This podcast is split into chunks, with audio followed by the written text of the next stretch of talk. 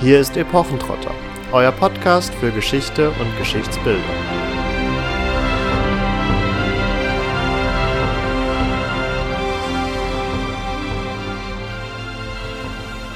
Hallo und herzlich willkommen zu Epochentrotter. Nach unseren beiden Interviews in den zurückliegenden Wochen sind wir heute wieder in der Originalbesetzung für euch da. Katharina, mit welchem Thema möchten wir uns denn heute beschäftigen? Heute geht es um Geschichte und Genetik, also Archogenetics, Paläogenetics, Histogenes als ein Beispiel, wird uns heute ein bisschen begleiten. Genau, wir wollen uns ein wenig anschauen, welche Möglichkeiten, aber auch natürlich Grenzen wieder diese doch recht neue Form der Vergangenheitsforschung hat und steigen vielleicht direkt mit einem Themenaspekt ein, der euch auch ganz persönlich betreffen kann. Ja, Thema DNA-Tests und inwiefern diese uns Aufschluss geben können über das, woher wir kommen, wer wir sind das ist für viele ein Grundbedürfnis und nicht umsonst gehen einige nach Australien oder Neuseeland, um sich selbst zu finden. Und dieses Bedürfnis bedienen auch diese sogenannten DNA-Tests, die man übers Internet auf verschiedenen Seiten machen kann. Diese Tests suggerieren uns so ein bisschen etwas gegen Rassismus zu tun, denn wenn uns jemand aufschlüsselt, dass wir zu 30 Prozent Englisch, zu 20 Prozent Deutsch und so weiter ähm, sind, dann eröffnet es ein bisschen den Blick für das Fremde und die Bereitschaft auch dieses Fremde als eigenes aufzunehmen, anzunehmen und die Grenzen im Kopf zu überwinden. Alles schön und gut, aber wer legt denn fest, was 100 Prozent von Englisch, von Deutsch, von Isländisch, Arabisch etc. sind.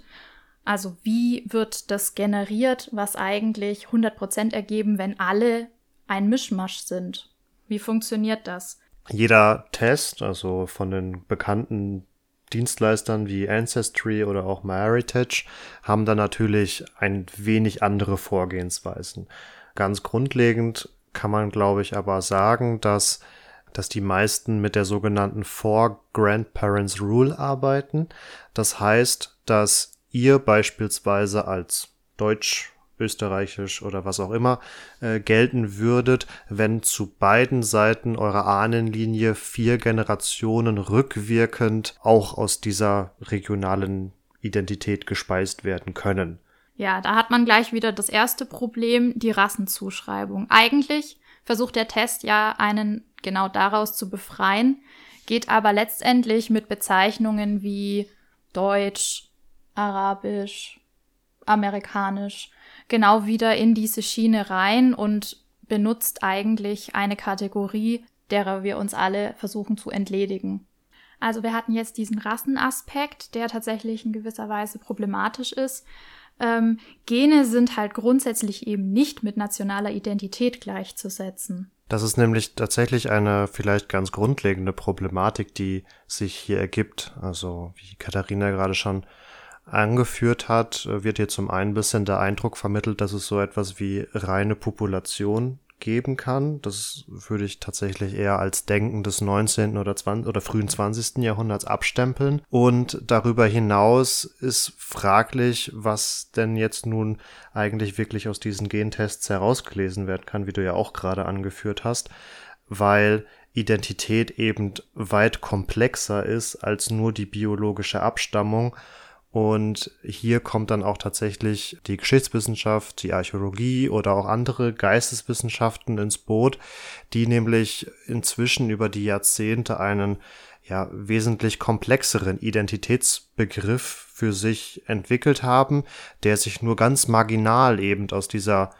biologischen regionalen Abstammung speist und eher aus etwas ja, kulturellem äh, hervorgeht und man äh, inzwischen auch mehr davon ausgeht, dass ein Mensch, eine Persönlichkeit eben mehrere Zugehörigkeiten hat und dementsprechend auch ähm, mehrere Identitäten. Also man ist nicht einfach nur ähm, der mittelalterliche Bauer aus Franken, sondern aufgrund der verschiedenen ja, soziokulturellen Gruppen, denen man in seinem Leben begegnet oder deren Teil man ist, entwickeln sich auch verschiedene Identitäten. Und da sind wir schon dabei. Also Gene definieren eben nicht, ob man zum Beispiel im geschichtlichen Sinne ähm, Langobarde war oder Franke.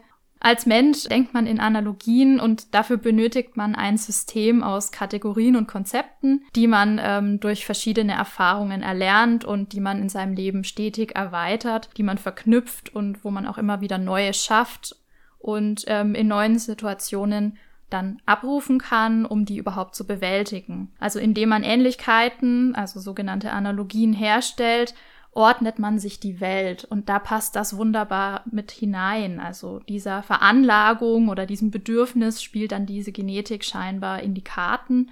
Ja, weil sie uns dazu verleitet, wieder Etiketten zu verteilen dass dieses Schubladendenken dabei gar nicht so gut funktioniert, stellen jetzt nach und nach die Archo- und Paläogenetiker tatsächlich auch selber fest.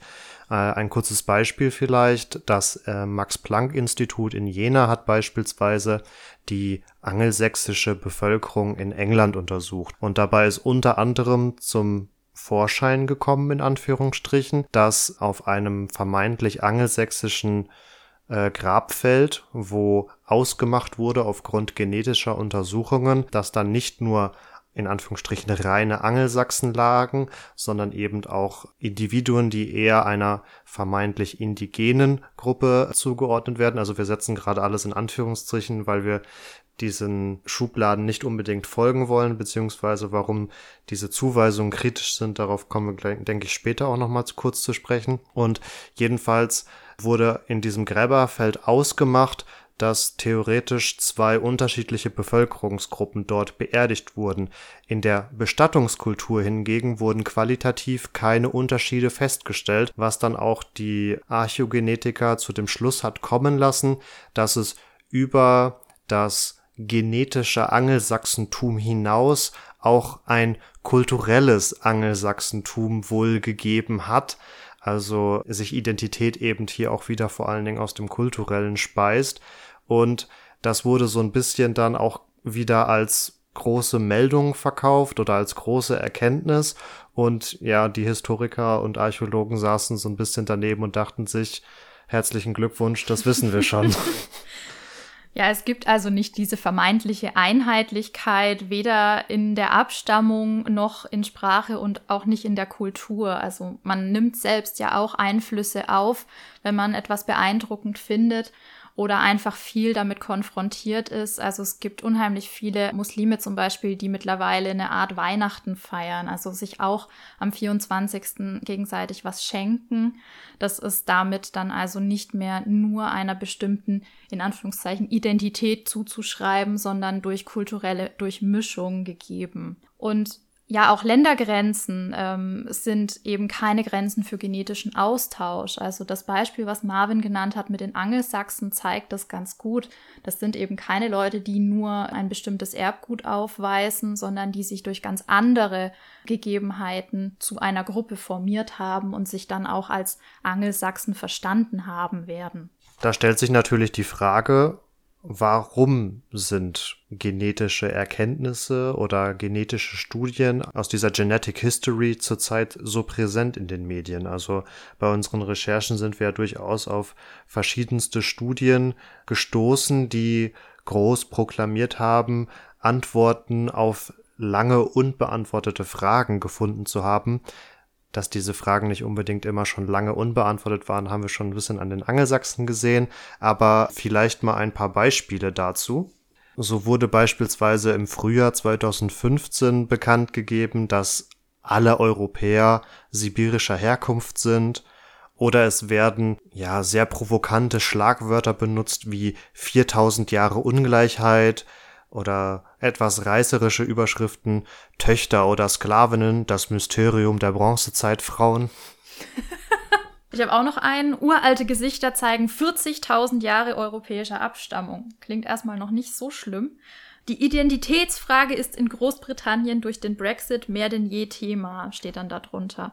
Also da merkt ihr auch, diese genetischen Studien werden gerne dann auch in einen zeitgenössischen Kontext gehoben und man blickt dann auf sieben oder acht Gesichter, die rekonstruiert wurden mit forensisch-anthropologischen Methoden, die repräsentativ sein sollen für 40.000 Jahre Abstammung.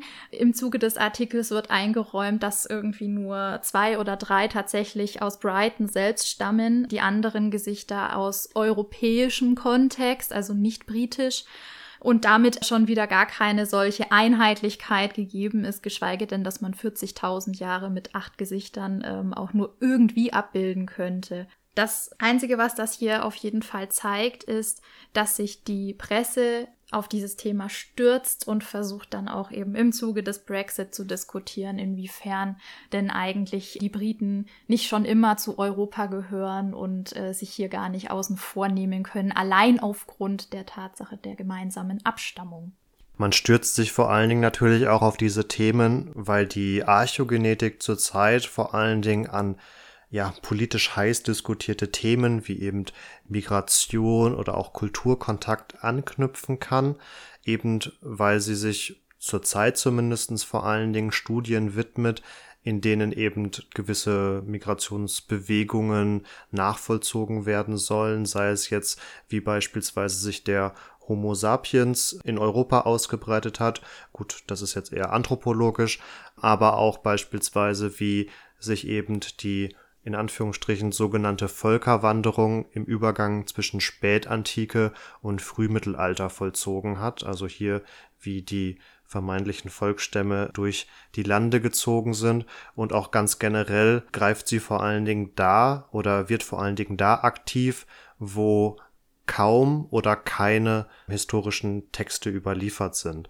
Das entschuldigt natürlich nicht, dass die Journalisten, die ja vor allen Dingen dann diese Erkenntnisse oder diese Forschungsartikel in die Bevölkerung tragen, hier ein bisschen zu unkritisch agieren, indem sie nämlich oft einfach nur die Pressemitteilungen der jeweiligen Institute umschreiben und nicht groß hinterfragen, wie aussagekräftig die einzelnen Studien denn jetzt nun im Einzelnen sind. Denn eins muss festgehalten werden, es handelt sich hier um Erststudien und Forschungsartikel und diese bilden in der Geschichtswissenschaft und in der Archäologie, aber generell in den Geisteswissenschaften, bilden immer eine Art vorläufiges Wissen. Dieses vorläufige Wissen muss sich erst noch bewähren, wird noch verhandelt durch verschiedene andere Studien, Thesen, Artikel und findet erst oft Jahre später dann wirklich Einzug in die eher allgemeingültigere Handbuchwissenschaft, also dass man es hier mit einer Art gesicherterem Wissen zu tun hat um nochmal auf die ähm, Anzahl der repräsentativen Proben zu sprechen zu kommen. Ich habe es gerade schon erwähnt mit der Ausstellung, auf die sich der eine Artikel bezogen hat, die acht Gesichter ausstellt.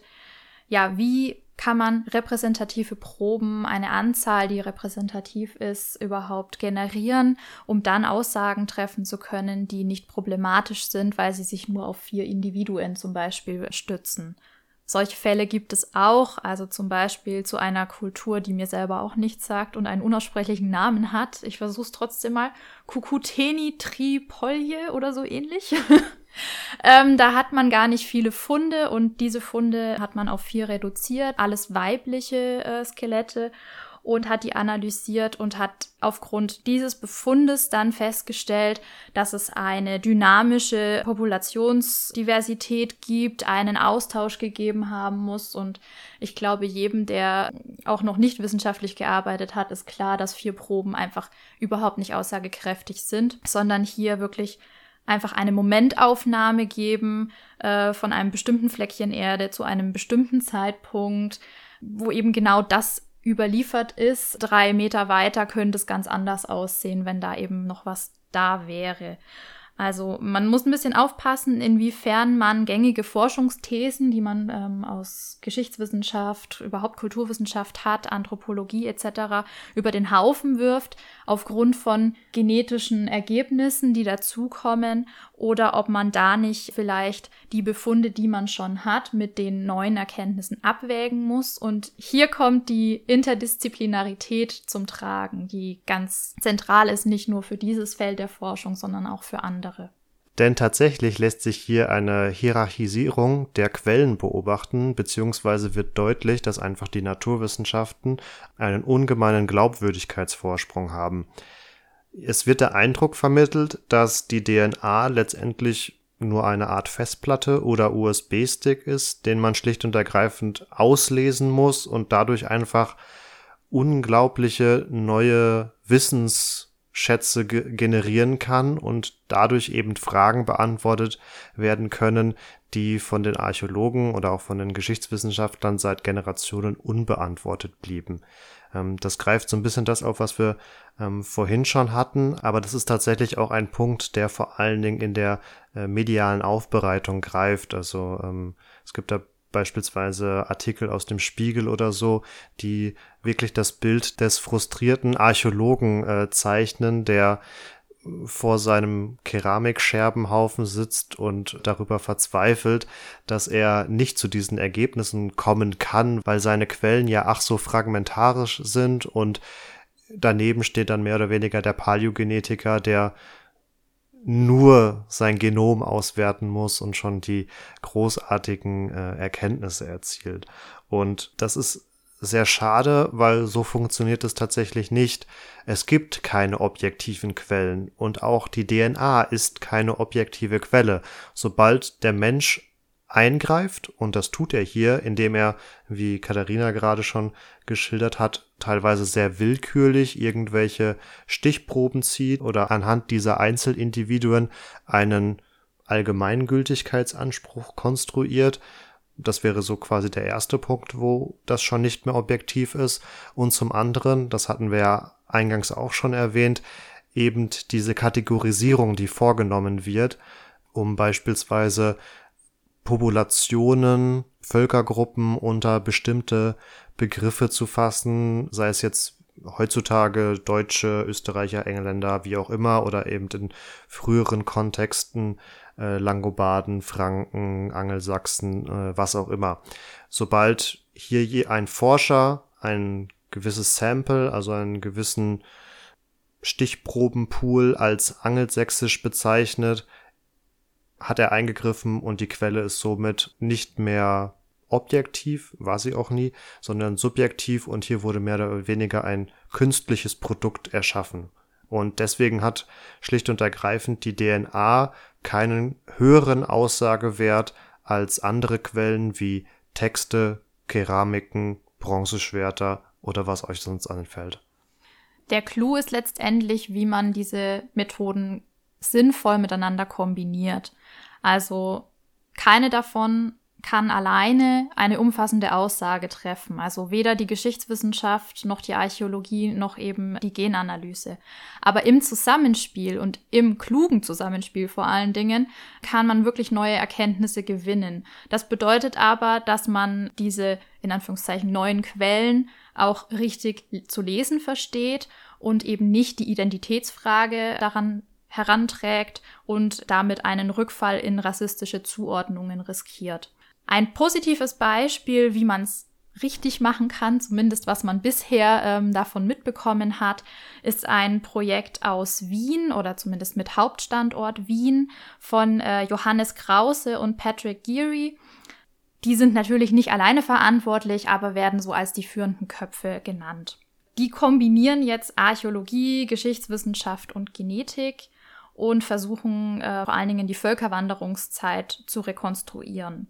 Hier geht es darum, ein Gesamtbild zu rekonstruieren, aber auch ähm, die Lebensverhältnisse, also das Alltagsleben, die Zusammensetzung der ähm, Bevölkerungen, das Gemeinschaftsleben, ähm, auch den Zustand der Menschen, also Ernährung, Gesundheit, aber auch woher die kamen. Dafür ähm, hat man aus 100.000 möglichen Gräbern 6000 ausgewählt, die bestimmte Kriterien erfüllen, also wo eben alle drei Wissenschaften greifen können.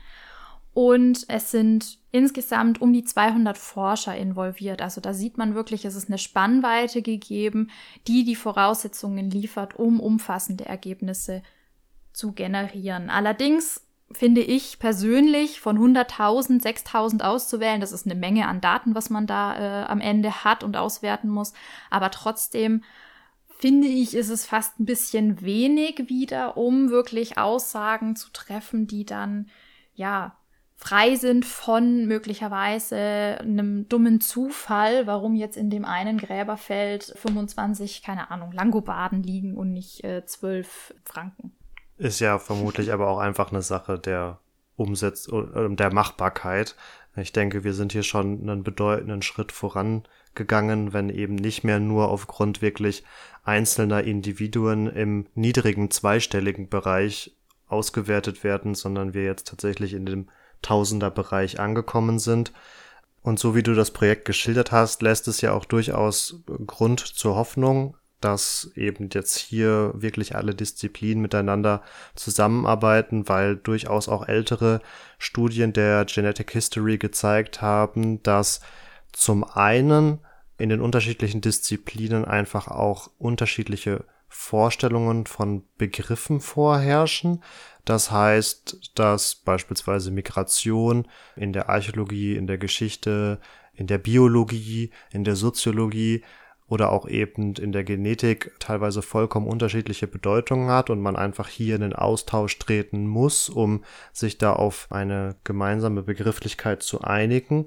Zum anderen aber auch dadurch, dass bei den Paläogenetikern, Archäogenetikern nicht unbedingt ausgebildete Historiker saßen, teilweise auch recht veraltete Thesen oder Annahmen über die Geschichte verwendet worden sind und so und so mehr oder weniger unnötigerweise moderne Erkenntnisse oder modernes Quellenmaterial mit alten, überholten Ansichten vermischt wurde, so dass für den Geisteswissenschaftler diese Erkenntnisse schon wieder uninteressant waren, weil sie sich mit einem vollkommen überholten vergangenen Geschichtsbild auseinandergesetzt haben das hätte man einfach verhindern können und äh, da wäre dann, glaube ich, von beiden Seiten einfach die Bereitschaft schneller da gewesen, sich mit dem jeweils anderen auseinanderzusetzen.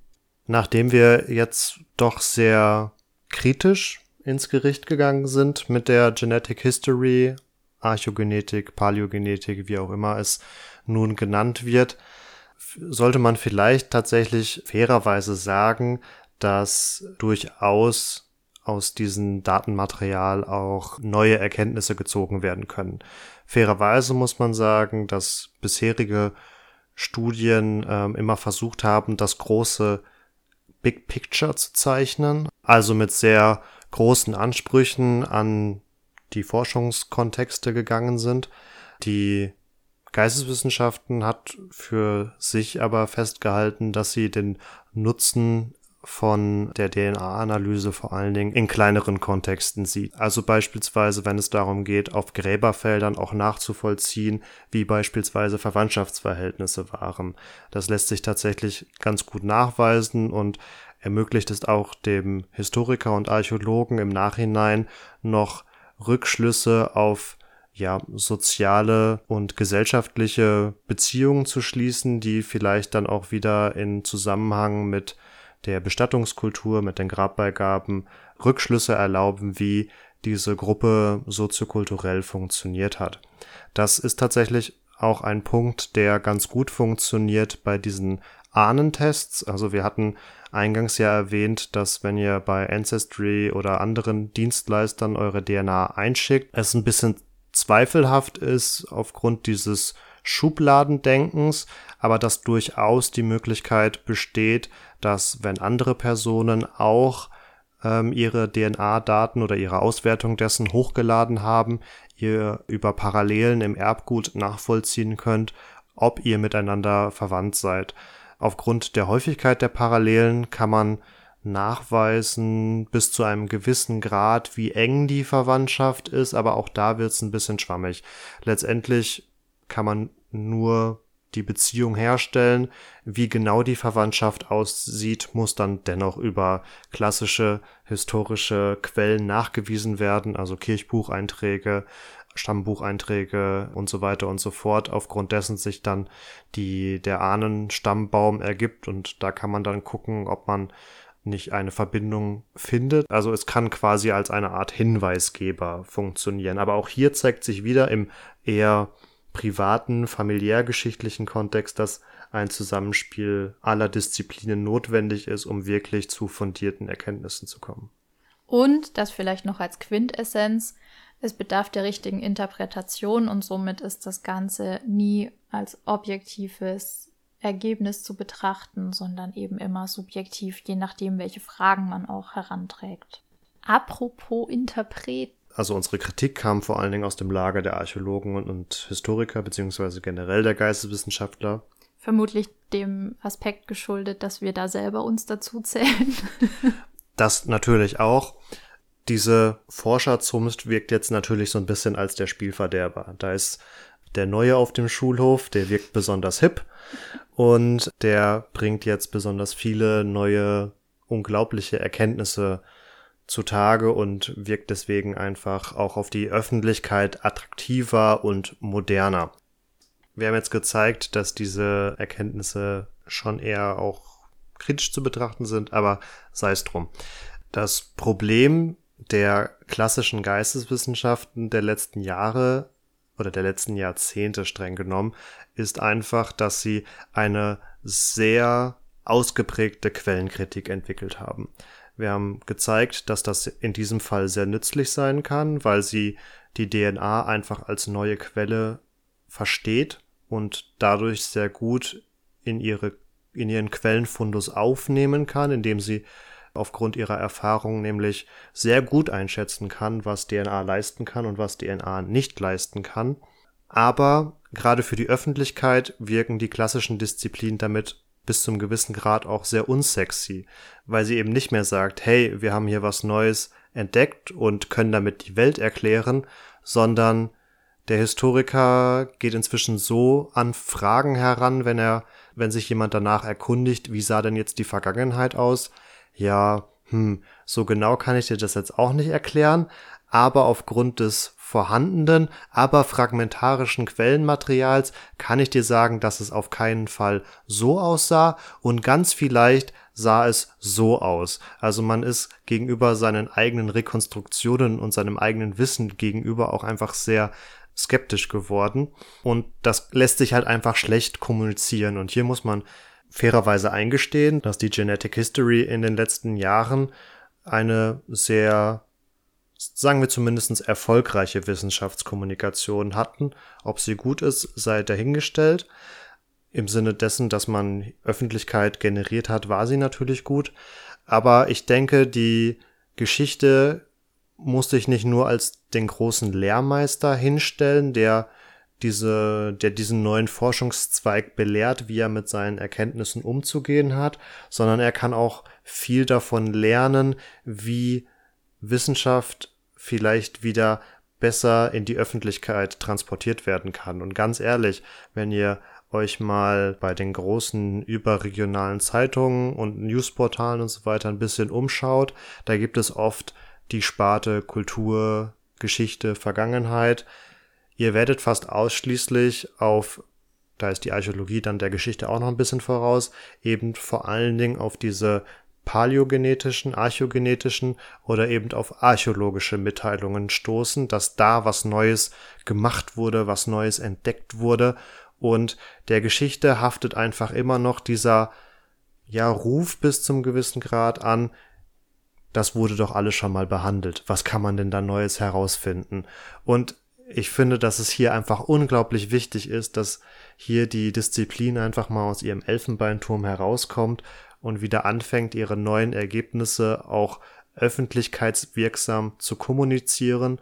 Und da kann man natürlich darauf auch schauen, dass es ausgewogen geschieht und nicht einfach nur neue heilsbringerische Meldungen fabriziert werden.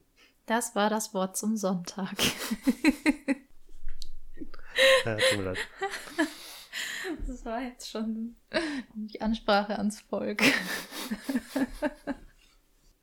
Wenn ihr mehr zum Thema erfahren möchtet, klickt euch doch mal ähm, durch die Seite des Projektes Histogenes. Das ist das, was wir, sage ich jetzt mal, lobend erwähnt haben.